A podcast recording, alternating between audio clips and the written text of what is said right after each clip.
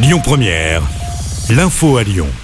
Bonsoir à toutes et à tous. Dans l'actualité, le 13 octobre dernier, la gendarmerie du Rhône avait lancé un appel à témoins pour retrouver une jeune fille. Lilou, 12 ans, avait quitté son domicile de Genet. 40 jours après, elle reste introuvable. Elle mesure 1m60 et de corpulence moyenne. Elle a les cheveux noirs mi-longs et les yeux verts. Si vous avez des informations, il faut contacter la gendarmerie de Neuville au 04 78 91 30 45 ou le 17.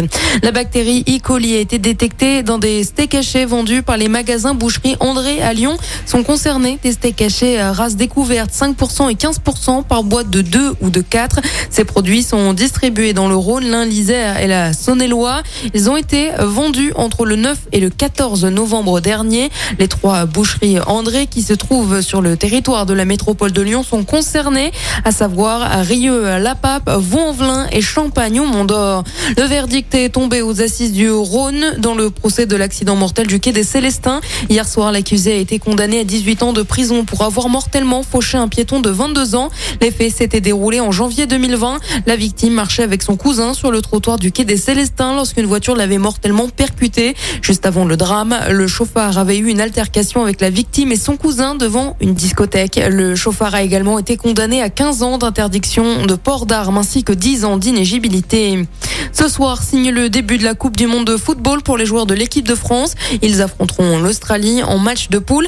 Parmi les grands changements possibles côté euh, compo, Raphaël Varane pourrait débuter sur le banc des remplaçants. Le coup d'envoi, c'est ce soir à 20h.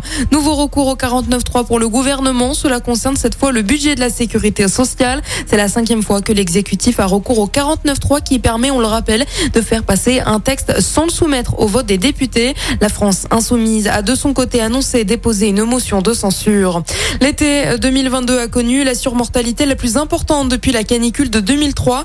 Selon Santé publique France, plus de 2800 décès en excès ont été constatés. C'est une augmentation de 17% sur le pays cet été au cours des épisodes de canicule. La région Auvergne-Rhône-Alpes a été particulièrement touchée avec 473 décès en excès. C'est la deuxième région de France la plus concernée. Et on termine avec un mot de sport et du football. L'OL connaît son adversaire pour les 32e de finale de la Coupe de France. Le tirage au sort a été effectué hier soir. L'OL recevra le FC Metz, club de Ligue 2. La rencontre se déroulera le 7 ou 8 janvier au Groupama Stadium à Dessine.